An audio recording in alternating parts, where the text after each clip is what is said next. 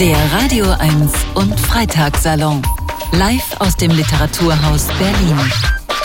Mit Jakob Augstein. Guten, guten Abend, meine Damen und Herren. Ich begrüße Sie hier im Literaturhaus in der Fasanenstraße und wo immer Sie sind als Hörerinnen und Hörer von Radio 1. Dies ist die letzte Folge unserer kleinen Gesprächsreihe, aber nur in diesem Jahr und äh, wie immer das Jahr für Sie war und ich hoffe und wünsche Ihnen, dass es gut war. Es gibt eine Menge Gründe für die Einschätzung, dass 2023 ein Annus horribilis war, ja, ein furchtbares Jahr. Das ist ein Wort, das von der inzwischen äh, verstorbenen Königin Elisabeth II. benutzt wurde. Das war im Jahr 1992. Da hatte es im Schloss Windsor gebrannt und äh, von Prinz Andrews Freundin Sarah waren oben ohne Bilder erschienen. Sie sehen, dass sich die Maßstäbe seither etwas verschoben haben. Heute herrscht Krieg in der Ukraine, Krieg in Gaza und das Klima hat uns ja sowieso den Krieg erklärt oder wir ihm, je nachdem, von welcher Warte Sie aus das sehen wollen. Wir haben also gedacht, als Menschenfreunde, die wir sind, im Literaturhaus, beim Freitag, beim RBB. Wir beschäftigen uns zur Abwechslung mal äh, nicht mit der gruseligen Gegenwart, sondern mit der Zukunft. So zum Jahresausklang. Also ein Blick nach vorne. Es kann doch nur besser werden oder vielleicht auch nicht. Dafür haben wir eine Wissenschaftlerin eingeladen, die sich beruflich mit der Zukunft befasst, nicht so wie wir alle, die wir alle nur Laien und Amateure sind. Florence Gaub macht das beruflich. Sie hat dazu gerade ein Buch veröffentlicht. Herzlich willkommen, Frau Gaub. Guten Abend.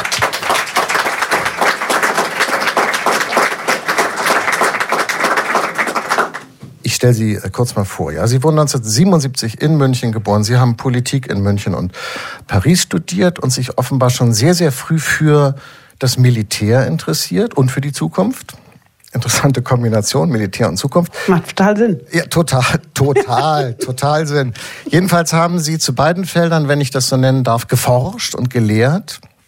Sie waren äh, auch mal drei Jahre lang Reserveoffizierin der französischen Armee im Rang eines Majors oder Majorin, weiß nicht. Und zurzeit sind die, Sie Direktorin der Forschungsabteilung des NATO Defense College in Rom. Ziemlich irrer Lebenslauf. Äh, und warum Major in der französischen Armee? Warum nicht? also ich zum Beispiel war das nicht und deshalb frage ich Sie jetzt mal. Nein, also, ja. Sie haben gerade so, das klang jetzt so, als wäre Militär und Zukunft, als würde es gar keinen Sinn machen. Aber denk, wenn man, man müsste eigentlich mal andersrum sehen, weil ähm, niemand interessiert sich so sehr für die Zukunft wie das Militär. Warum? Ich weiß gar nicht, ob ich das gut oder schlecht finde. Weil die sich dauernd darüber nach, damit befassen, was könnte passieren und wenn es passiert, wie können wir äh, es äh, ja, limitieren oder den Impact irgendwie abfedern oder vielleicht können wir es auch direkt abwehren. Also von daher, ein Militär, der nicht über Zukunft nachdenkt, das nennt man Bundeswehr. Äh, das ist auch nicht gut. Das trifft mich ein bisschen, denn ich war bei der Bundeswehr und, und hatte in der, äh, in der Kantine der, der Führungsakademie in Hamburg-Blankenese eine landesverteidigungsmäßig sehr wichtige Zeit. Sie haben aber trotzdem die Frage nicht beantwortet, genau. warum Sie Major. Da, da wollte ich jetzt drauf zurückkommen. Äh, ich habe mich tatsächlich auch bei der Bundeswehr beworben als Reserveoffizierin und mir wurde gesagt, ich sei überqualifiziert. Also bin ich zu den Franzosen gegangen. Okay, das ist ja hart. Ja.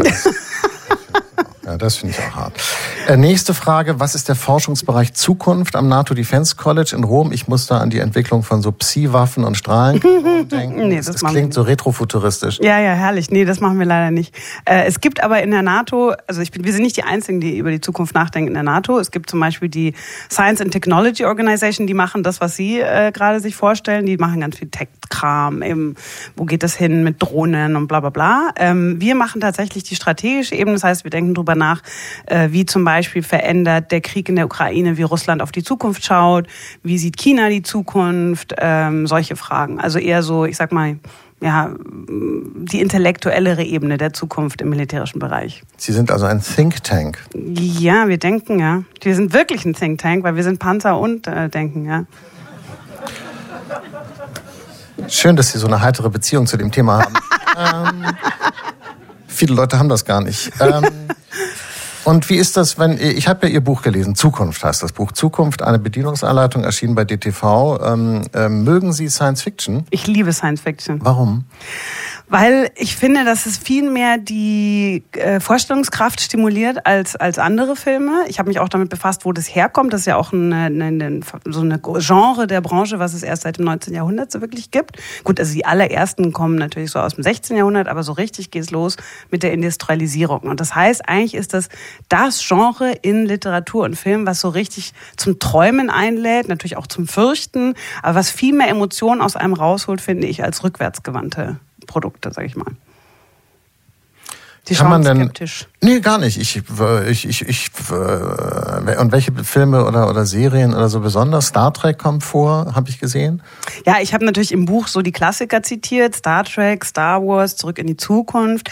Ähm, aber ich finde, mich interessiert zum Beispiel auch Science Fiction, was gar nicht Mainstream ist, zum Beispiel russisches Science Fiction oder chinesisches, weil ich finde, da kann man total viel drüber lernen, was für ein, was eine Kultur über die Zukunft denkt, wovor sie sich fürchtet, worauf sie sich freut, äh, was für Möglichkeitsräume werden da aufgemacht. Also da gibt es ganz interessante Sachen, die jetzt nicht so bekannt sind. Warum haben Sie weil Sie sind ja Sie sind ein, im Prinzip von, von Hause aus eine Politikwissenschaftlerin, Sie sind eine Politikberaterin, äh, Sie sind eine Strategiedenkerin. Äh, und warum haben Sie jetzt ein ich sage jetzt mal, populärwissenschaftliches Buch über mhm. Zukunft geschrieben, denn das ist, glaube ich, keine Beleidigung, wenn man das sagt. Das nee. ist ein sehr lesbares Buch. Das man war auch die Ambition, ja. Kein äh, Degree in Philosophie haben oder so, um das zu verstehen. Warum dieses Buch? Also die Ambition war tatsächlich, ich wollte quasi der Charme des Darm machen, aber halt für die Zukunft. Also ein Buch, was jeder verstehen kann. Warum? Weil jeder die Zukunft hat. Also jeder einzelne Mensch, ne, Zukunft denken, die Fähigkeit, sich eine Zeit vorzustellen, die nicht da ist. Und zwar so sehr, dass auf Gehirnscans man sehen kann, dass es quasi so real ist wie was, was man tatsächlich erlebt hat. Die Tatsache, dass jeder einzelne Mensch das hat, Sie haben ja vorhin gesagt, Sie sind Amateur, aber Sie machen es trotzdem den ganzen Tag. Sie denken auch über Ihre Zukunft nach, über die Zukunft Deutschlands. Und was uns aber fehlt, ist in unserer Kultur, wir haben nicht die richtigen Mechanismen damit umzugehen.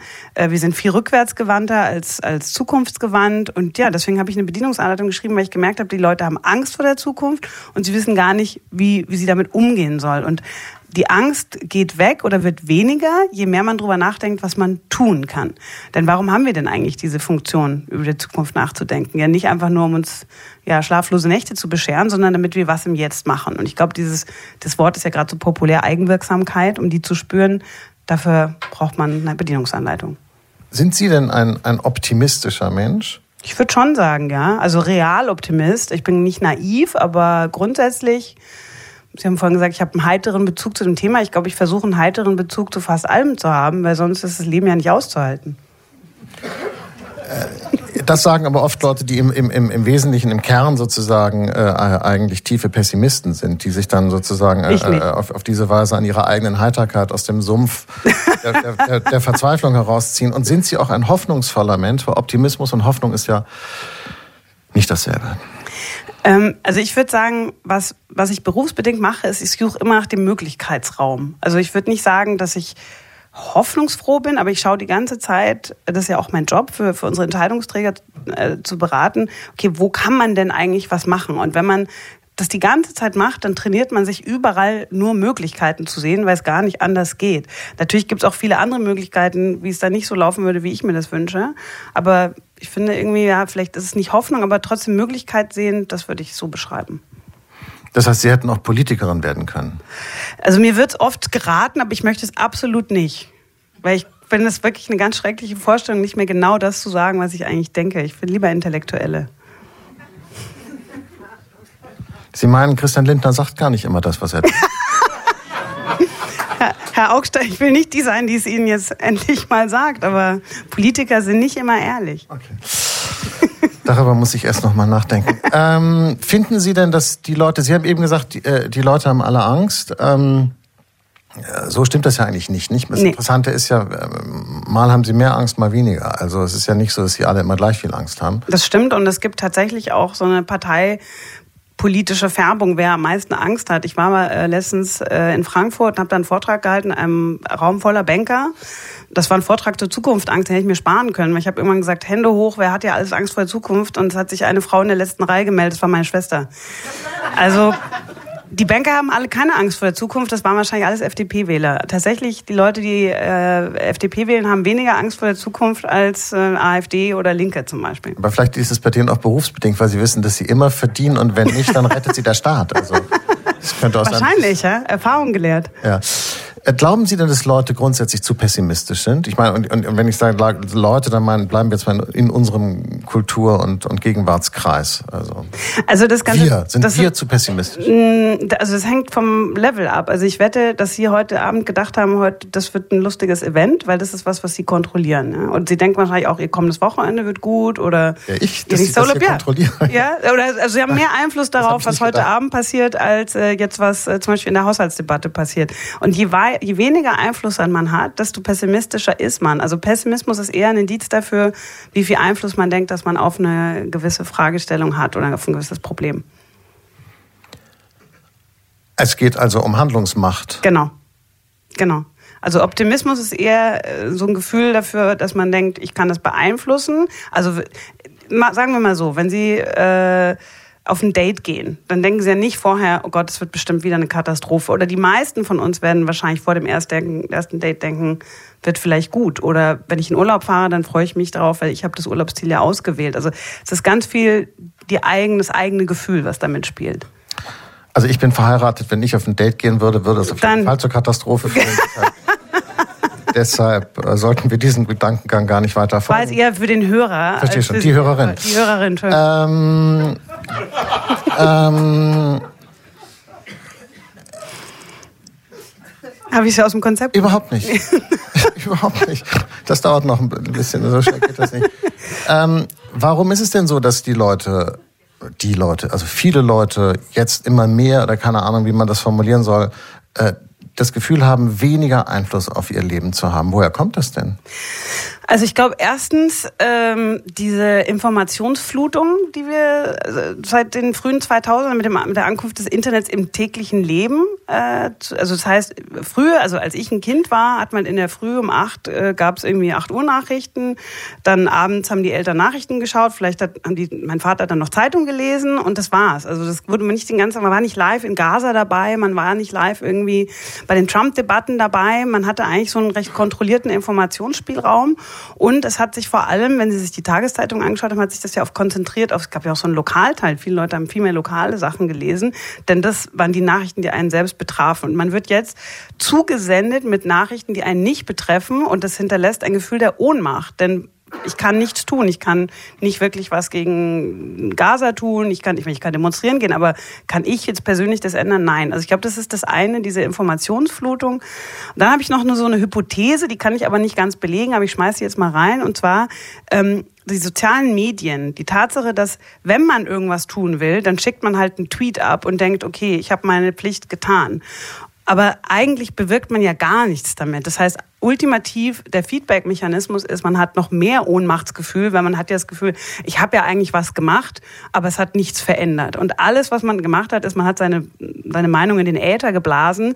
Nur die Leute, also Politik wird nicht auf Twitter gemacht. Die Leute denken das, aber eigentlich wird die ja, Politik halt anders beeinflusst. Das, was Sie jetzt gesagt haben, verstehe ich, aber irgendwie beantwortet das trotzdem nicht so ganz meine Frage, weil warum hängt denn, also oder andersrum, dann müsste man danach fragen, warum hängt denn plötzlich die, das Wohlergehen der Leute davon ab, was in der Ukraine passiert? Wenn, das betrifft sie ja gar nicht, weil unmittelbar. Das Leben von den meisten Menschen jedenfalls geht ja einfach so weiter. Sie gehen zur Arbeit, sie, sie, sie machen Sachen mit ihren Kindern, sie machen Sport, sie fahren in die Ferien. Egal, ob in Gaza ein neuer Krieg ausgebrochen ist, ob in der Ukraine ein neuer Krieg ausgebrochen ist. Trotzdem lassen wir uns aber hineinziehen in diese Vorgänge und uns äh, äh, das Gefühl der Ohnmacht äh, immer äh, vor Augen halten. Das ist ja eigentlich total bescheuert, oder? ja, das ist echt bescheuert. Aber der Mensch ist so gemacht. Also ich meine, Sie, Sie waren, kennen ja die Medienbranche. Der Mensch interessiert sich ständig für Katastrophennachrichten, weil es wahrscheinlich ursprünglich einen evolutionären Vorteil hat, weil man daraus lernen kann und sich schützen kann. Aber ich war auch noch nicht ganz fertig. Ich glaube, der dritte Punkt, warum die Leute so Angst haben, ist, weil tatsächlich äh, viele Veränderungen gleichzeitig stattfinden. Also wir haben jetzt natürlich einmal Klimawandel, wir haben aber auch eine Veränderung der Wirtschaft durch KI und so weiter. Wir haben eine Veränderung der Geopolitik mit Russland, mit China und mit Trump, wo man nicht weiß, kommt er jetzt zurück und so weiter. Gibt es die NATO in fünf Jahren noch? Ich hoffe doch sehr. Ähm, aber äh, für Sie auch blöd. Ne? Wäre richtig blöd, da habe ich keinen Gehalt mehr. Aber ähm, unabhängig davon, äh, es verändern sich auch soziale Werte. Ich meine, wenn man mal zurückschaut, irgendwie, ich sag mal so in die 50er Jahre, alles war doch geregelt. Äh, die, ne, also jetzt von, von der individuellen Lebensbasis her wusste man, ich heirate, ich kriege Kinder, ich krieg Kinder, ich kaufe vielleicht ein Haus oder eine Wohnung, ich arbeite in der gleichen Firma bis zum Ende meines Lebens. Ähm, und wenn ich schwul bin, dann Pech gehabt, weil du kannst es nicht ausleben. Also dieses Ganze, was wir jetzt was auch positive Seiten hat, ja, dass man da so viel Freiheit hat, gibt aber auch Unsicherheit und mehr Eigenverantwortung. Also ich glaube, es ist sehr viel Veränderung im Spiel und vielen Leuten ist es einfach zu viel und da reagiert man mit Angst drauf. Sie haben äh, äh, in Ihrem Buch einen Gedanken, den ich ganz spannend fand. Sie sagen, man soll nicht versuchen, das Morgen aus dem Heute zu folgern wenn ich das nicht tue, woher soll ich das morgen denn sonst haben, wenn nicht äh, aus der Gegenwart? Das Morgen entsteht ja, äh, äh man könnte sagen, bruchlos aus der Gegenwart, die Zukunft. Ich meine, was eben also, noch Gegenwart war. Man braucht, also man braucht ja, also die Zukunft besteht aus mehreren Teilen. Natürlich ist das Jetzt drin und da ist auch das Gestern drin, beziehungsweise die Vergangenheit als Konzept ist drin, ja, die Erfahrungen, die eigenen Erfahrungen, die Erfahrungen der anderen, das spielt schon mit rein. Aber was wir tatsächlich wissen, aus der Gegenwart heraus kann eine große Verzerrung äh, erfolgen. Also zum Beispiel wissen wir, dass wenn Leute äh, Fastfood essen, dann haben sie ein anderes Gefühl für Zeit, werden ungeduldiger. Also man kann durch starke, also was ist denn die Gegenwart? Die Gegenwart ist ja eigentlich alles, was ich jetzt fühle. Also was ich physisch fühle, bin ich müde, habe ich Hunger, äh, bin ich böse auf jemanden. Und das ist nicht unbedingt ein Indikator für langfristiges Denken. Also je mehr wir im Jetzt sind, ich sage jetzt, gebe jetzt mal als Beispiel, äh, Alkohol ist ein sehr gutes Beispiel, ja, oder auch Drogen. Die einen, das sind, äh, die haben einen Effekt, dass man besonders in der Gegenwart ist und dann trifft man meistens Entscheidungen, die sind blöd für die Zukunft. Also äh, Stichwort Karte oder andere Sachen. Äh, das ist interessant, dass Sie das sagen, weil normalerweise sagt man den Leuten ja immer, ihr lebt zu viel in der Zukunft und nicht in der Gegenwart. Ja, das sehe ich äh, anders. Also ich glaube, es ist tatsächlich the power of too much now haben wir jetzt. Wir haben jetzt zu viel Gegenwart. Äh, Hartmut Rosa beschreibt es ja auch sehr gut in, äh, in seinem Buch äh, über die Beschleunigung, dass wir jetzt so viel Gegenwart haben, dass die Zukunft gar nicht mehr stattfindet. Okay, aber nochmal, also früher, also früher, keine Ahnung, vor 10, 20, 30 Jahren hätte man doch Leuten immer gesagt, vertu deine Zeit nicht damit, äh, äh, dir immer irgendwas vorzustellen, was noch nicht ist, oder wo, jemand zu sein, der du noch nicht bist oder der du vielleicht auch niemals sein wirst, so leb doch in der Gegenwart. Irgendwie. Schätz die Gegenwart, äh, kümmere dich um deine Gegenwart. Ist das nicht ein Gedanke, mit dem wir eigentlich irgendwie als Erziehungsprinzip geradezu alle aufgewachsen sind? Ja, und das war vielleicht nicht richtig. Also weil einfach aus dem Grund, also natürlich soll man nicht nur in der Zukunft sein. Was ich in meinem Buch sage ist, wir brauchen einen achtsamen Umgang mit allen drei Zeiten. Es muss, äh, ne, wenn, man, wenn man meditiert, dann was macht man? Man konzentriert sich auf das Jetzt. Aber man kann ja nicht den ganzen Tag meditieren. Dann muss auch drüber nachdenken, was will ich als nächstes und dann wieder bewusst zurückreisen und einem sich bewusst Gedanken machen über was sind eigentlich die Werte aus der Vergangenheit, die mich jetzt gerade beeinflussen. Ja, zum Beispiel ich hatte mal ein ganz schreckliches Date mit einem Staatsanwalt. Finde ich jetzt alle Staatsanwälte blöd oder kann ich da jetzt extrapolieren was draus? Ne? Also das ist, glaube ich, dieses, es geht nicht darum, dass ich sage, geht nur noch in die Zukunft und vergesst die Gegenwart, sondern macht euch bewusst, wo ihr wann seid. Und für mich ist so, die meisten Menschen sind viel mehr in der Gegenwart und wenn sie an die Zukunft denken, denken sie, alles da ist schlecht, also schnell wieder in die Gegenwart. Und dann gehe ich auf Instagram und Twitter und äh, denke eigentlich, die meisten Menschen denken nicht länger als den nächsten Monat, wenn sie an die Zukunft Zukunft denken. Das ist zu kurz. Also wenn man vor allem sich anschaut, was alles für Herausforderungen auf einen zukommen, jetzt nicht nur auf gesellschaftlicher Ebene, sondern auch für uns selber, dann ist es zu kurz. Wie macht man es denn richtig mit der Zukunft? Also ich sag, Sie schauen so zynisch. Überall ähm, neugierig. So, Sie sehe ich immer aus, wenn ich, wenn ich, wenn ich neugierig bin. Ach so. Ähm, also ich sage immer im Stichwort Bewusstmachung, ähm, ich finde zum Beispiel Januar ist ein guter Monat oder vielleicht äh, auch einmal im Monat. Also das hängt von Personen ab und auch an welchem Punkt man ist in seinem Leben. Aber ich finde zum Beispiel Tagebuch schreiben oder sich, aber dezidiert einen Moment nehmen, wo man einfach mal dem Raum gibt. Tagebuch mögen Sie nicht? Äh, also Sie haben gerade so geschaut, das ist Nee, nee, gar nicht. Also, aber einfach bitte. so die Bewusstmachung. Ja? Also ich sage so, Unternehmen sollten es einmal im Jahr machen, vielleicht Menschen auch einmal im Jahr. Man muss wie gesagt nicht drüber obsessieren, aber einmal im Jahr zumindest sich Gedanken machen über die weitere Zukunft, also sprich ein Jahr oder darüber hinaus. Was will ich? Wovor habe ich Angst? Was müsste ich tun, damit es passiert? Was muss ich vermeiden? Und so weiter. Und Studien zeigen, dass Leute, die das machen, ähm, im großen Teilen damit auch Erfolg haben. Sie hören den Radio 1 und Freitagssalon aus dem äh, Literaturhaus in der Fasanenstraße. Ich sitze hier mit der Zukunftsforscherin Florence Gaub und wir reden über, naja, wir reden eben über die Zukunft. Und ähm, ich äh, muss Ihnen sagen, Frau Gaub, dass ich mich auf dieses Gespräch besonders gefreut habe, weil ich, glaube ich, ganz anderer Meinung bin als Sie. Mm. Ich finde nämlich... Ein Pessimist? Nee, nee, nee, das hat damit nichts zu tun. Ich finde, wir befassen uns viel zu viel mit der Zukunft. Also ich finde, dass wir, dass wir erstmal zu viel. Also, äh, äh, äh, denn, denn ich, ich bin zum Beispiel der Meinung, ist es, also ich würde Sie jetzt fragen, ist es nicht ein Riesenproblem mit der Zukunft, dass wir so wenig über sie wissen? Also die Zukunft ist ja das Problem an der Zukunft. Also wir sagen immer die Zukunft, als gäbe es nur eine. Dabei also wenn in dem Moment, wo die Zukunft Gegenwart ist, gibt es tatsächlich nur eine. Aber die Zukunft als ein Ort voller Möglichkeiten in unseren Köpfen ist ja immer im Plural. Also ja, so wie Yoda gesagt hat, immer in Bewegung die Zukunft ist. Ganz genau. genau. Ja. genau so hat er es gesagt. Ja, so hat er es gesagt. Ja. Genau. Ähm, also Sie mögen auch Star Trek. Ja, äh, ja, Star, Star, Wars. Ja, ja, ja, ja, Okay, okay. Ähm, das heißt, es gibt immer mehrere Möglichkeiten. Also ich glaube, wo ich bei Ihnen bin, ist, wir beschäftigen uns nicht konstruktiv mit der Zukunft, weil ich finde diesen dieses ähm, apokalyptische äh, äh, letzte Generation und bald ist alles vorbei und äh, KI klaut unsere Jobs und die Chinesen klauen uns die, den Einfluss auf die Welt. Das ist nicht konstruktiv. Ähm, also da denke ich, wir haben tatsächlich einen Zukunftsdiskurs, der nicht hilfeführend ist. Aber sind wir zu viel in der Zukunft? Wenn Sie sich mal die Bundestagsdebatten anschauen, dann gibt es eine Studie dazu, äh, der Zukunftsfabrik, die zeigt, dass seit dem Jahr 2000 findet die Zukunft im Bundestag nicht mehr statt. Also als Wort nicht mehr, als Zeithorizont nicht mehr und als alle anderen Wörter, die man allgemein mit Zukunft äh, assoziiert. Also unsere Regierung denkt nicht zu viel an die Zukunft. Aber kulturell und ich würde, darüber habe ich über das Thema noch nicht lange noch nachgedacht. Ich vermute mal auch individuell neigt, neigen unsere Gesellschaften dazu, das Gute in die Zukunft zu verlagern. Das heißt, alles Gute kommt morgen. Morgen wird besser als heute. Äh, morgen werde ich das Problem lösen. Die Erlösung kommt sowieso morgen. Äh, das, äh, wenn das jüngste Gericht kommt, dann, äh, naja, wieso? Na gut, das ist unsere Kultur, ist darauf aufgebaut, sozusagen eschatologisch zu sein, auf ein, auf das, das, das, das Ziel sozusagen der endgültigen Erlösung hinzuführen. Das haben heißt, Sie das Gefühl, das ist noch so? Ich habe das Gefühl, das war früher so. Aber jetzt ist doch alles jetzt. Es ist doch dieser, dieser Durst nach Insta instantaneous satisfaction, also unmittelbar sofort. Wenn ich irgendwie was bestelle online und es ist nicht in 48 Stunden da, ist der Frust schon groß. Äh, ich will, dass die, dass das, dass ich sofort weiß, wann es über da ist. Ich will sofort wissen, wann die Pizza da ist, die ich bestellt habe. Also ich habe eher das Gegenteil, äh, die gegenteilige. Vielleicht ist es auch eine Generationenfrage. Ja? Vielleicht gibt es einfach bestimmte Menschen, die es anders sehen. Aber ich finde, wir haben zu viel Gegenwart. Können Sie mit der Denkrichtung etwas anfangen, die sich Long-Termism nennt?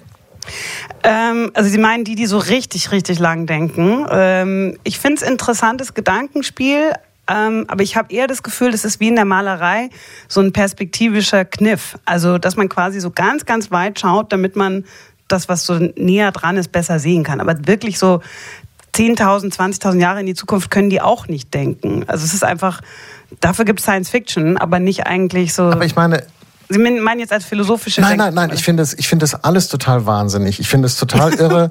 ich finde, dass wir viel zu viel uns mit der Zukunft beschäftigen, weil die Zukunft per se nicht vorhersehbar ist. Was, hätte, was hätte es Leuten gebracht, im 19. Jahrhundert sich vorzustellen, wie wir im 21. Jahrhundert leben? Es gab buchstäblich keinen Weg damals, sich vorstellen zu können, wo wir heute sind. Das ist ja, aber das stimmt doch nicht, Herr Augstein. Haben Sie mal Jules Verne gelesen? Jules Verne gilt heute deshalb nicht mehr als Science-Fiction-Autor, weil fast alles, was er beschrieben hat, dann auch eingetreten ist. Ja, das finden wir vielleicht ganz lustig, das zu lesen, weil das eben, wie gesagt, das ist so Retro-Science-Fiction. Aber das, was ich eigentlich Aber als er es geschrieben hat, gab es das nicht. Ich meine, 20.000 Meilen unter dem Meer beschreibt ein U-Boot, wo man total leben kann. Und die Leute dachten, das ist ja crazy. Und jetzt gibt's das. Ja, das meine ich jetzt aber nicht. Das ist mir so, weil, weil, das ist so, das ist so technokonkretistisch, was Sie jetzt sagen. Ich glaube, dass die, das Lebensgefühl, die, die Probleme, die Identitätsfragen, die, die wir heute haben, sich von denen von damals fundamental unterscheiden. Und ich glaube, es hat wenig Sinn, wenn wir uns versuchen, heute vorzustellen, wie Leute im 23. Jahrhundert leben. Das ist einfach, ich finde es gaga. Ich meine, es ist auch vielleicht ganz lustig, aber es hat auch ein bisschen was, also, ein bisschen so was weit, Unsinniges. Also, so weit in die Zukunft sollte man auch nicht denken. Ich finde auch, dass es nichts bringt, weil wenn, wenn man zurückgeht, zu dem Punkt, dass man über die Zukunft nachdenkt, damit es in der Gegenwart was damit machen kann, dann was bringt das jetzt irgendwie, das 23. Jahrhundert nachzudenken? Das können wir jetzt nicht beeinflussen. Aber tatsächlich ist es so, also, ähm, also gut, natürlich muss man zugeben, dass alles, was äh, Technokram betrifft, ist die, ist die Zukunftsvorausschau besonders erfolgreich, weil es einfacher ist, sich irgendwas vorzustellen, dann geht jemand hin und setzt das um. Wenn es weichere Themen sind, wie zum Beispiel Werte, ja, Zukunft der Werte, das ist immer ein bisschen schwammiger. Aber eigentlich, Herr Augstein, muss ich Ihnen schon sagen, dass alles, was heute lebenswert ist, die Demokratie zum Beispiel oder die soziale Marktwirtschaft, das hat sich irgendein crazy Typ vor 200 Jahren mal ausgedacht und hat gedacht, ich denke jetzt mal richtig weit. Und Sie würden heute, wir würden heute hier nicht so sitzen, wenn nicht jemand vor 200 Jahren mal richtig kreativ über die Zukunft nachgedacht hätte. Das ist vielleicht jetzt dann auch selbst für meine Verhältnisse zu populär wissenschaftlich formuliert, weil ich glaube, ganz so war es mit der Demokratie nicht, dass ich vor 200 Jahren. Naja, doch, die französische Revolution ist ja genau das. Ja. Ja. Ja. Nee. Nee? Nee. Nee? Äh, äh, äh, Doch. Finden Sie, finden Sie, dass wir dem Leben von nachfolgenden Generationen genauso viel Wert beimessen sollen wie unserem eigenen? Ähm, also grundsätzlich denke ich tatsächlich, existierendes Leben hat Vorfahrt vor werdendem Leben, also zukünftigen, was noch nicht da ist. Ne? Einfach weil wir sind Fakt und die, die dann kommen, sind noch nicht Fakt. Aber tatsächlich ist es so, dass es eine Bewegung gibt, da mehr äh, Ausgleich zu schaffen, eben weil man sieht, dass bestimmte Entscheidungen, Strichwort Klimawandel oder auch die Atombombe vielleicht äh, für die nachfolgenden Generationen mehr Probleme schafft, äh, als es welche löst.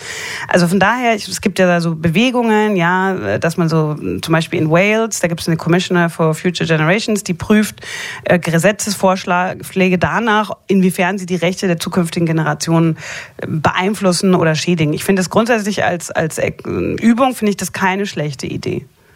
Auch damit man, wir haben jetzt hier ein Generationenproblem auch, ja, also gerade jüngere Menschen werfen Älteren vor, sie hätten wegen dem Klimawandel ihnen die Zukunft geklaut und so weiter. Also damit kann man auch diese Debatte, finde ich, ein bisschen entschärfen. Ich finde, das nicht. Ich finde, jede Generation ist eigentlich für die Lösung ihrer Probleme selbst zuständig. Ich finde gar nicht, dass wir früheren Generationen Vorwürfe machen sollten für das, was nee, das sie uns hinterlassen haben, weil dann müssten wir ja anfangen aufzurechnen. Sie haben uns zwar die Klimakatastrophe hinterlassen, aber auch das Penicillin und Klimakatastrophe minus Penicillin plus äh, äh, plus Demokratie ist dann, das ist irgendwie, das ist irre. Ich finde diese Art von von äh, Verantwortung und Schuldaufrechnung über so Zeiten hinweg vollkommen crazy. Das kann man in der gymnasialen Oberstufe machen im Debattierclub und mal gucken, äh, wer das Problem am besten löst. Aber seriös ist das alles nicht. Ich finde es auch, ich sage nicht, das sollte, dass es so ist, aber ich glaube, wir müssen anerkennen, dass es diesen Diskurs gibt, dass es junge Leute gibt, die sagen, ihr habt uns die Zukunft geklaut und wie kann man es jetzt in der Demokratie politisch entschärfen? Ich aber persönlich haben die eher ein Problem in der Gegenwart als in der Zukunft, diese Leute, die das sagen. Natürlich, das ist jetzt. Also deren, aber jede Debatte über die Zukunft geht ja um, das, um die Gegenwart eigentlich. Damit sind wir jetzt wieder beim Thema von vorhin, wo Sie gesagt haben, äh, die Gegenwart ist, ist jetzt zu viel oder zu wenig. Aber es macht eben, sehen Sie, und das finde ich, deshalb ist es eben ganz lustig, darüber zu reden. Deshalb habe ich mich auch so gefreut. Es macht natürlich einen Unterschied, ob ich über ein Thema rede und sage, ich rede darüber, weil ich ein zukünftiges Problem lösen oder, oder, oder verhindern will, dass es entsteht. Oder ich rede darüber, weil ich heute ein Problem sehe, was ich heute lösen möchte. Das macht einen erheblichen Unterschied. Ja, natürlich. Weil sozusagen, weil, weil, weil, nehmen Sie jetzt mal praktisch die Ungerechtigkeit der Welt praktisch, ja, die sehen wir heute, die gibt es so. Jetzt könnte man ja sagen, wir wollen nicht, dass die Welt ungerecht ist, weil wir das ethisch unerträglich finden. Wir tun heute etwas dagegen, ja. dass die Welt heute nicht mehr ungerecht ist. Ja. Was stattdessen gemacht wird, ist, dass man sagt, wenn die Klimakatastrophe weitergeht, werden weite Teile der Welt unbewohnbar für viele Menschen. Und weil wir das nicht wollen, müssen wir heute was dagegen tun, dass später, also in 50 Jahren, Teile von äh, Südostasien nicht mehr bewohnbar sind. Wo ich sage, wow, das ist alles super kompliziert. Tu doch heute was für die Leute. Ja, natürlich. Dort. Aber, ja, aber das wird aber so nicht gemacht. Sondern man, man, man genau. redet über die Zukunft und deshalb, und das ist eigentlich. Also stimmen Sie mir zu. Ich habe vorhin gesagt, es wird nicht genug über die Zukunft nachgedacht. Und Sie sagen, es wird zu viel nachgedacht. Vielleicht, jetzt, jetzt sagen Ihnen, Sie aber. Vielleicht stimme ich Ihnen zu, ohne Ui. es belagt zu haben. also, Sie haben 100% ja, recht, denn Sie stimmen mir zu. Ähm, ähm, aber tatsächlich ist es so, dass ähm, deswegen, was mich nervt an der Zukunftsdebatte ist, es wird beschrieben wie ein, ein anderer Ort, wie der Mond. Ja? Aber dabei findet sie hier und jetzt statt. Die Zukunft ist, was wir heute denken, über was dann kommt. Und deswegen muss auch heute was in der Hinsicht getan werden. Aber haben nicht solche äh, äh, Diskurse über die Zukunft immer etwas Religiöses, irgendwie so was Religionsersatzmäßiges, dass man äh, darüber spricht, wie man ja, weil man, man weiß ja nicht, was kommt, also glaubt man an irgendetwas oder man, man zieht irgendwie so ethische Handlungsrichtlinien aus irgendwelchen äh, in die Zukunft verlagerten Vorstellungen, all das, was man eigentlich von der Religion kennt. Und wenn ich mir angucke, wie gerade auch jüngere Leute sich verhalten äh, bei diesem Klima, das hat schon auch was Kultisches, was, was äh, ja. Identitätsstiftendes. Also alles, was ich von Religion erwarte, habe ich das Gefühl, dass das heute oft unseren Zukunftsdiskurs so wie so ein Religionsersatz ist. Das ja, das würde ich, würde ich unterschreiben. Also ich meine, Religionen, alle Religionen, alle Weltreligionen haben ja den Zukunftsbegriff mit geprägt. Also äh, angefangen beim Hinduismus, aber auch äh, Buddhismus, Islam, äh, Christentum, zum Teil auch Judentum, äh, sagen, du wirst für deine Handeln, Taten irgendwann in der Zukunft mal zur Rechenschaft gezogen werden. Ne? Also ohne diesen Grundgedanken, das, was ich hier heute mache, das war zum Beispiel im Römischen Reich nicht so. Da konnte man sich quasi äh, benehmen wie, ja, wie, wie eine Wurst und wurde dann später, ging man in den Hades, egal ob man gut war oder nicht. Das heißt, diese Idee, diese religiöse Idee, dass das, was ich heute mache, Bedeutung hat und dass ich dafür verantwortlich gemacht werde und nicht einfach nur das Opfer von irgendwelchen crazy Göttern bin, die das für mich entschieden haben, haben was da so passiert, das ist eine fundamental religiöse und die wird natürlich im, im Klimawandeldiskurs auch benutzt. Ne? Also da sind, bin ich ganz bei Ihnen. Da geht es auch ultimativ um Verantwortung in der Zukunft für das, was wir heute tun. Wie offen ist denn die Zukunft eigentlich? Wie offen, also inwieweit äh, es festgeschrieben ist. Ja. ja, das ist jetzt ein philosophischer Grundgedanke. Also ich kann Ihnen sagen, ich denke, dass ein Großteil tatsächlich frei gestaltbar ist. Denn ohne diesen Gedanken des freien Willens ist die Zukunft tatsächlich eigentlich verschlossen, so wie eben bei den Römern. Das war halt die Zukunft, ich bin nur also ich bin fatalistisch gesehen einfach nur ein Agent der Götter und ich habe keine freie Entscheidung. Aber ich denke nicht, dass das, dass das stimmt. Ist denn der freie Wille etwas, was Sie in Ihrem täglichen Leben so spüren, erleben? ich hoffe schon, ja. Also ich fahre Auto in Rom, dafür braucht man viel freien Willen. Oder einfach nur ein gutes Reaktionsvermögen. Ist das nicht das Gleiche? Nee, eben nicht. Finde ich nicht. Also Spüren, was, wie würden Sie denn freien Willen definieren? Ach so, Sie stellen mir eine Frage und wissen selber nicht, was es heißt. Nee, das ist ja, ja, ja das ist ja nur, Entschuldigung, meine Hallöchen, ja logisch. Ja, was denken Sie denn? Das ist ja nun mal, deshalb sitze ich ja auf dieser Seite des Tisches so. und nicht auf der anderen. Nee, jetzt mal ohne, ohne Spaß. Also freier Wille heißt ja nicht, also ich glaube, muss man aufpassen, man darf nicht verwechseln freien Willen mit komplett rational und jederzeit nachvollziehbar und äh, immer in meinem eigenen Interesse. Sondern freier Wille heißt, ich habe freie Entscheidungsmöglichkeiten, wahrscheinlich in jedem Moment, aber natürlich mit den, innerhalb der Grenzen meines menschlichen Seins. Deswegen habe ich ja auch vorhin gesagt, die Gegenwart, wenn es überhand nimmt, ja. Also ist jetzt mein freier Wille, dass ich den fünften Tequila-Shot trinke? Ja, war es in meinem Interesse? Nein. Aber ultimativ bin ich diejenige, die am nächsten Morgen aufwacht und den Preis dafür zahlt. Also ich glaube, freier Wille ist tatsächlich die Essenz des Menschseins überhaupt. Dafür geht aber ganz schön viel schief, oder? Mhm. Soll ich weiterreden? Ja.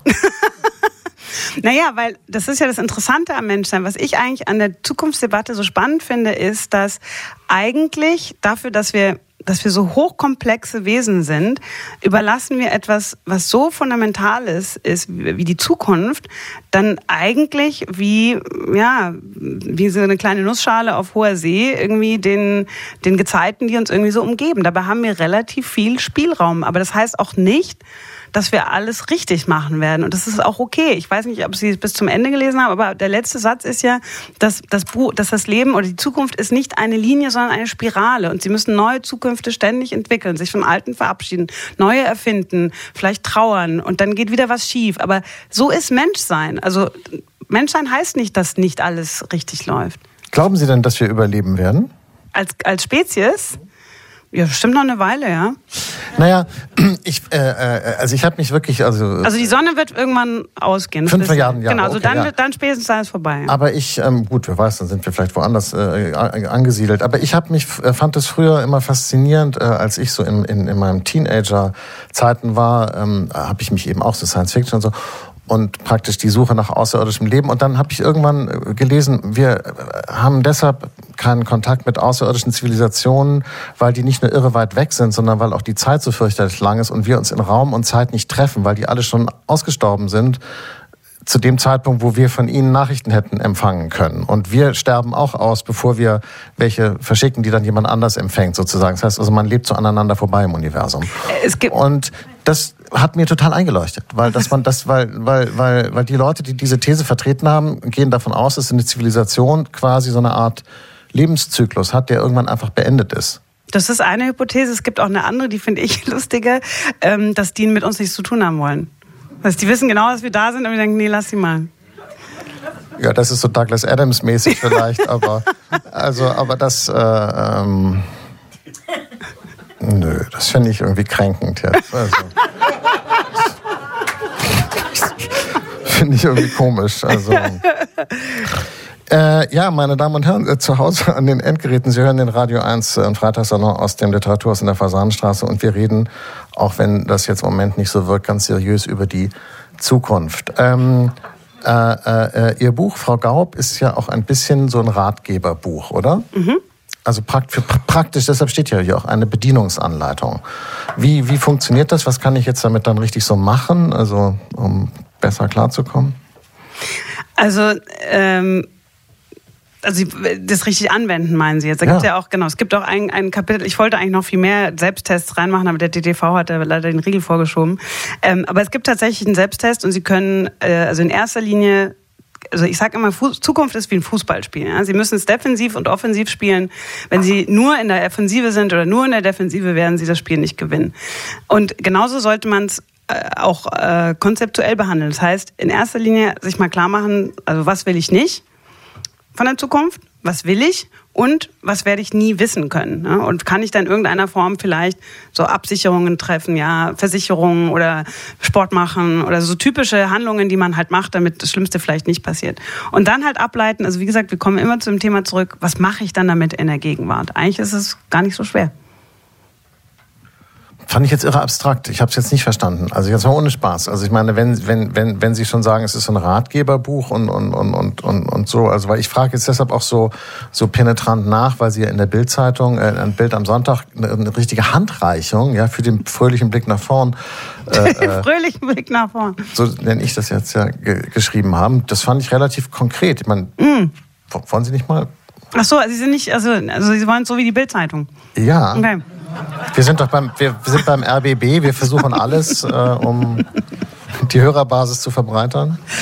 Also es ist tatsächlich so, wie ich wie ich da auch beschrieben habe. Also Sie setzen sich jetzt mal im Januar hin mit Stift und Papier und äh, erklären, definieren für sich mal, ich sag mal, drei Zeithorizonte für die Zukunft. Ja? Das kann jetzt ein, ein Jahr sein und fünf Jahre und zehn oder ein Jahr und zehn Jahre und zwanzig, je nachdem, wie alt sie sind oder wie schafft. Es ist ja auch ein Problem der Vorstellungskraft. Ne? Also für die meisten von uns, wenn wir weiter als zehn Jahre gehen, dann im Gehirn bricht das dann irgendwann ab und dann sieht man die, das zukünftige Selbst als jemand anders. Das ist ein ganz interessantes neurologisches Phänomen. Oder, oder man sieht es erst recht, so wie es äh, äh, zu kommen droht und, und, und dann bricht nicht das das Gehirn ab, sondern man selber. denkt irgendwie so, oh Gott, oh Gott. Nein, lustigerweise ja auch, denn die meisten Leute denken, das ist auch eine lustige Verzerrung, dass ihre eigene Zukunft ziemlich gut wird. Also die wenigsten von uns äh, setzen sich hin und denken, ja, sehr wahrscheinlich wird es Alzheimer, Scheidung und, und Bankrott. Die meisten denken, wird schon alles gut hier irgendwie. Für mich jetzt, für die anderen nicht, aber für mich wird es wahrscheinlich gut werden. Gut, aber, aber Krankheit, Alter, Sie anscheinend Tod. nicht. Krankheit, Alter, Tod, würde ich sagen. Ist Richtig, das, was, aber das Gehirn filtert das lustigerweise aus. Also für uns selber nicht? sind wir meistens. okay. nicht. Deswegen haben Sie auch das Buch gekauft, wahrscheinlich. Mhm. Ähm, aber tatsächlich. tatsächlich, tatsächlich denke ich, also Sie kreieren sich zwei, drei Zeithorizonte, drei, äh, wo Sie jetzt mal nachdenken. Und dann fangen Sie an, die Gedanken schweifen zu lassen. Ganz wichtig, Handy weg, nicht heimlich Instagram sonst irgendwas und anfangen nachzudenken. Also deswegen langweilige Seminare, finde ich, sind immer besonders gut oder Zugfahrten ohne Wi-Fi. Da kann man mal nachdenken, also was kommt jetzt, was weiß ich? Also man fängt immer an mit dem, was man weiß. Ne? Also zum Beispiel weiß ich vielleicht äh, ganz sicher, ähm, ich will in Deutschland leben, weiß ich ganz sicher, mir gehört diese Wohnung oder weiß ich ganz sicher, was weiß ich, ich will, will diesen Sport weitermachen. Also erstmal alles zur Seite, was man ganz sicher schon weiß. Ich meine, nicht, es gibt keine hundertprozentige Sicherheit, aber wo man hohes Vertrauen hat. Und dann schaut man in diesem Spielraum, okay, was gibt es in diesem Fenster, was realistisch für mich zu schaffen ist, was will ich erreichen, was wünsche ich mir, zum Beispiel in meinem Fall, ich will in zehn Jahren irgendwie, in fünf Jahren will ich Wellen surfen, die sind größer als ich. Anscheinend habe ich schon gemacht, aber ich will mich dabei wohlfühlen dabei. Ähm, und äh, dann äh, überlege ich mir, was kann ich konkret machen und dann gucke ich noch, was könnte denn da schiefgehen. Klassisches Beispiel Krankheiten. Ja, die wenigsten von uns denken drüber nach, was was für Krankheiten gibt es und die können passieren und dann nehme ich, ergreife ich da Vorsichtsmaßnahmen, was ich höre auf zu rauchen oder ich mache mehr Sport und so weiter und so weiter. Und äh, das kann man natürlich so extrapolieren. Ja, das das sind. Warum ist das so persönlich, weil das ist das, was wir am meisten beeinflussen. Wenn Sie ein Unternehmen sind, dann können Sie das natürlich auch machen. Dann brauchen Sie aber ein Team. Ganz wichtig, dass man die Zukunft nicht alleine macht, wenn es um mehrere geht. Dann machen sie ein Foresight-Seminar, laden die ganze Truppe ein, je diverser, desto besser. Und dann denkt man zusammen nach, was weiß man, was wünscht man sich, was, wovor fürchtet man sich. Für die Sachen, die wir vorhin entwickelt hatten, ändert das gar nichts. Also was die Ukraine und Gaza angeht, bin ich dann trotzdem genauso wenig. Ja, das müssen ja nicht Sie machen, das mache ja dann ich. Also Sie müssen jetzt nicht ein Ukraine-Zukunftsseminar abhalten. Das wird Ihnen ja nichts bringen, denn Sie können es ja nicht umsetzen, selbst wenn Sie jetzt irgendwelche Erkenntnisse haben. Nein, ich meine nur, ähm, eigentlich müsste doch Teil dann auch dieses Programms sein, ähm, eine klarere Vorstellung davon zu bekommen, wo eigentlich die Selbstwirksamkeitsgrenze ja. Ja, absolut. Und das sozusagen auch anzuerkennen und absolut. zu sagen, irgendwie das ist ehrlich gesagt ein Bereich, auf den habe ich keinen Einfluss. Und wissen Sie was, was, mich, was ich daran so spannend finde an genau diesem Aspekt, ist, ich frage mich manchmal, ob wir in einer Gesellschaft leben, in der wir so hyperindividualisiert sind, dass wir denken, also ich bin es, also es gibt dazu eine Studie übrigens oder eine Umfrage. Anfang der 80er Jahre sagten, ich glaube, irgendwie 15 Prozent der Leute oder 10 äh, in Umfragen, ich bin was Besonderes. Heute sagen das 85 Prozent. Es kann ja gar nicht sein, dass alle was Besonderes sind, oder doch? Jedenfalls, oder der, die Frage war, ich bin über dem Durchschnitt anders oder was auch immer. Jedenfalls wir haben so eine hyperindividualisierte Gesellschaft. Jeder ist der Held seines eigenen Lebens. Er kann alles, er will alles oder sie. Und, äh, und dann schicke ich einen Tweet ab und sage, okay, jetzt muss aber mit Russland verhandelt werden es passiert nichts. Da entdeckt man das Ende seiner Selbstwirksamkeit. Dabei leben wir in einer der reichsten Demokratien der Welt. Noch nie hatte man so viel Einfluss auf das, was passiert. Sei es demonstrieren gehen, sei es irgendwie Meinungsbeiträge schreiben, sich einer politischen Partei anschließen, wählen gehen natürlich, mit seinem Einkaufsverhalten irgendwie äh, Firmen beeinflussen. Also man hat so viel mehr Spielraum. Aber die meisten von uns denken halt, naja, ich kann ja da nichts tun. Das kann eigentlich sein. Fahren Sie mal nach China oder fahren Sie nach Saudi-Arabien und sagen Sie denen, ich habe überhaupt keinen Einfluss auf meine Zukunft. Das werden die nicht teilen, die Einschätzung. Was sagen die da? Ja, die sagen genau das, was ich gerade gesagt habe. Sie können doch wählen gehen, sie haben doch viel mehr Freiheit als, als andere Bürger. Glauben Sie, dass die Chinesen neidisch sind auf uns? Da müsst ihr jetzt einen Chinesen fragen. Das impliziert das, was Sie eben gesagt haben, weil Sie gesagt haben, die Sie, der Chinese. Also das ist auch eine philosophische Frage. Ich glaube tatsächlich, das ist nämlich die Frage, was Sie eigentlich fragen ist, äh, ist es besser in einer Demokratie zu leben als in einem autoritären System, gerade wenn es um die Zukunft geht? Ich sage ja. Vor allem, wenn eine Demokratie langfristig denkt, dann ist es natürlich besser. Aber fundamental ist es, wie gesagt, eine philosophische Frage. Ist der Mensch lieber frei oder nicht? Ich denke ja. Sie nicht? Äh, ich zitiere nur Ihr Buch und Sie sagen, dass die Leute in China und Saudi-Arabien äh, ein positives Bild von der Zukunft haben. Mhm.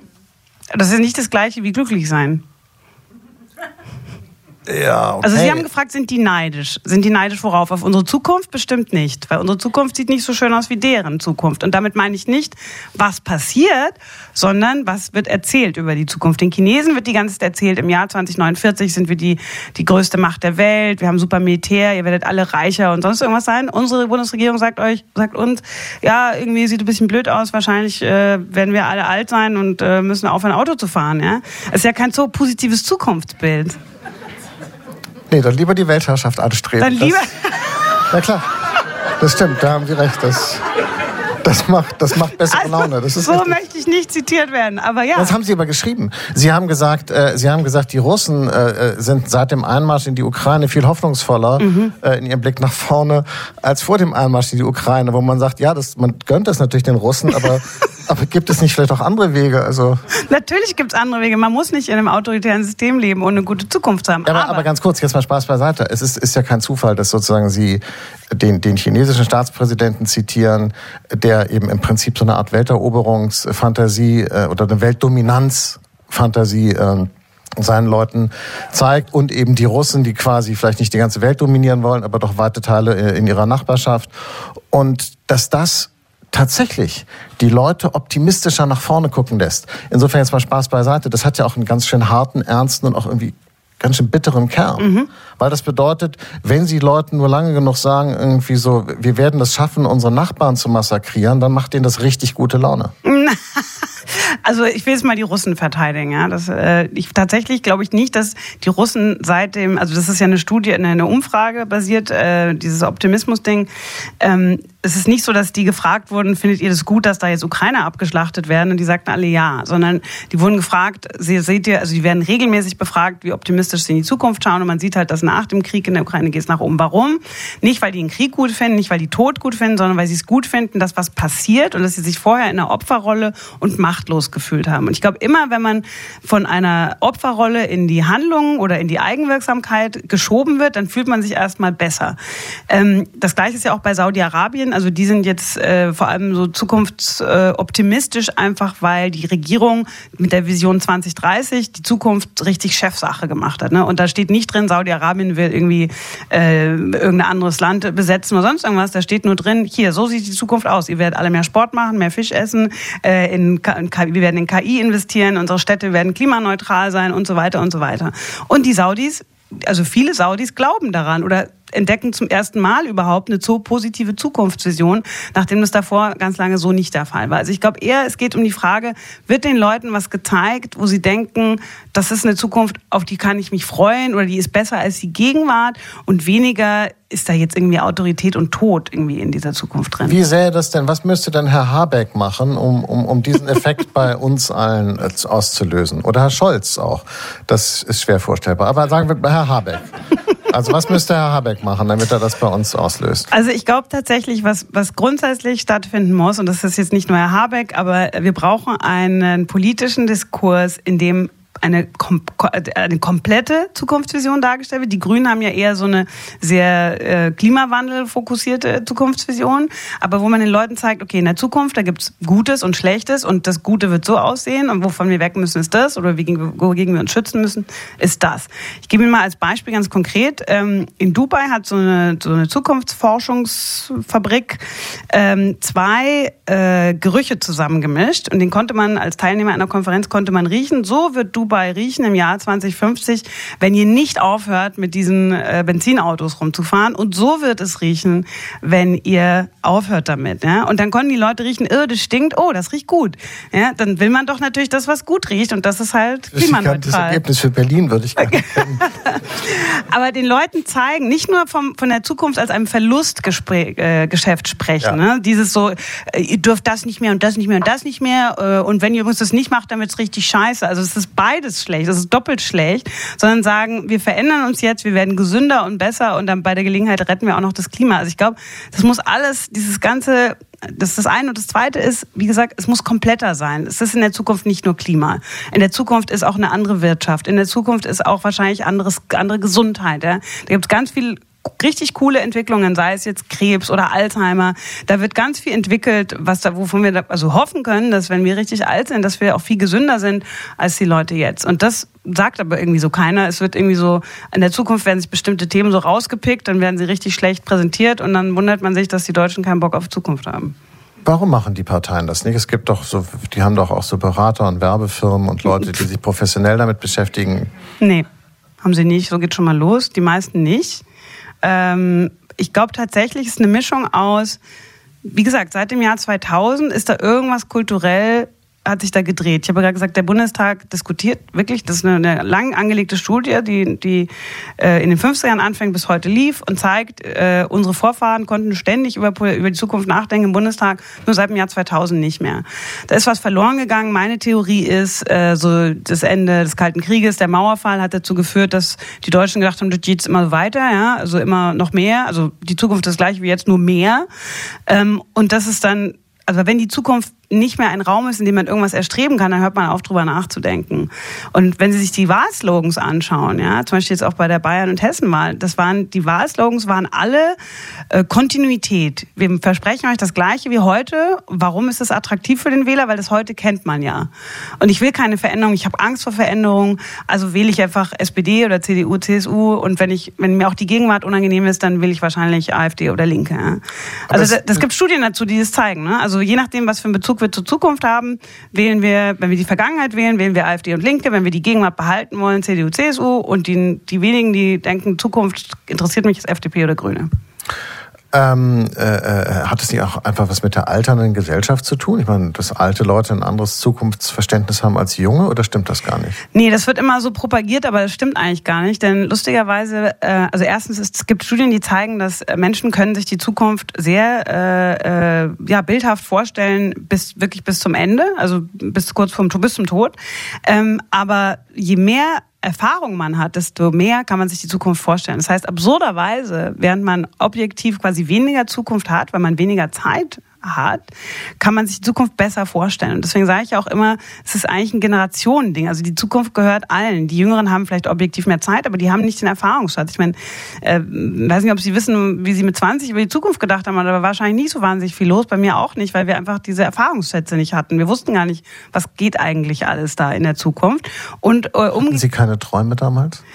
Äh, mit 20, also ich hatte halt so vage Vorstellungen. Ich wusste ja zum Beispiel gar nicht, dass es meinen Job, dass es den überhaupt gibt. Ja? Sie schauen so mitleidig. Nee, ich warte nur, dass Sie weiterreden. Ach so. Ähm, also jedenfalls alte, alte Menschen und junge Menschen müssen zusammen über die Zukunft sprechen. Ne? Die, den Jüngeren gehört sie vielleicht objektiv ein bisschen mehr, aber die Älteren sind normalerweise glücklicher. Tatsächlich sieht man, dass es Studien gibt, die sagen, so je über 40 wird man immer glücklicher. Also auch so ein Mythos unserer Gesellschaft, dass irgendwie 30 soll angeblich super sein. Bei mir war es nicht so, äh, aber anscheinend ist es bei niemandem so. Und äh, tatsächlich, je glücklich man ist, desto entspannter kann man in die Zukunft schauen. Man weiß, man kennt die eigene Resilienz, man weiß, was kann man eigentlich alles leisten, was hat man schon überstanden. Und wie gesagt, man hat einen viel größeren Datenschatz an Erfahrungen und aus dem kann man schöpfen. Sind Sie fortschrittsgläubig? Ähm, ich glaube, jo, ja, schon. Suggestivfrage. Ja. Ähm, ich glaube tatsächlich, dass es einen Aufwärtstrend gibt im Menschsein, aber was ich nicht glaube, ist, dass es ein Selbstläufer ist. Also ich glaube, da sind wir faul gewesen. Wir haben gedacht, wie gesagt, das geht jetzt immer so weiter und wir müssen nichts dafür tun. Und ich meine, ich bin in einer Generation groß geworden, da ist das Wort Politikverdrossenheit geprägt worden. Die Leute sind nicht mehr wählen gegangen, so in den 90er Jahren, weil es war ja irgendwie nichts mehr richtig zu schaffen. Also ich bin grundsätzlich Fortschrittsfan, aber ich denke nicht, dass es, also das Wort Glaube impliziert ja, dass es automatisch passiert, mhm. so wie Hegel das beschrieben hat. Ne? Ich glaube, da ist nichts automatisch dran. Immer, wenn man was erreicht hat, muss man weitermachen oder man schwimmt zurück quasi. Florence Gaub, ganz herzlichen Dank, dass Sie bei uns waren und mit uns, äh, mit mir geredet haben äh, und jetzt mit uns dann tatsächlich äh, äh reden, denn äh, wir öffnen das jetzt hier für das Publikum. Verabschieden uns allerdings an dieser Stelle von den Hörerinnen und Hörern vom RBB, die äh, zu Hause geblieben sind, selber schuld. Nächstes Mal kommen Sie doch einfach her am 22. Januar mit der amerikanischen und glücklicherweise seit einigen Jahren in Deutschland lebenden Schriftstellerin Deborah Feldmann. Bis dahin frohe Weihnachten, schönes neues Jahr und tschüss. Tschüss.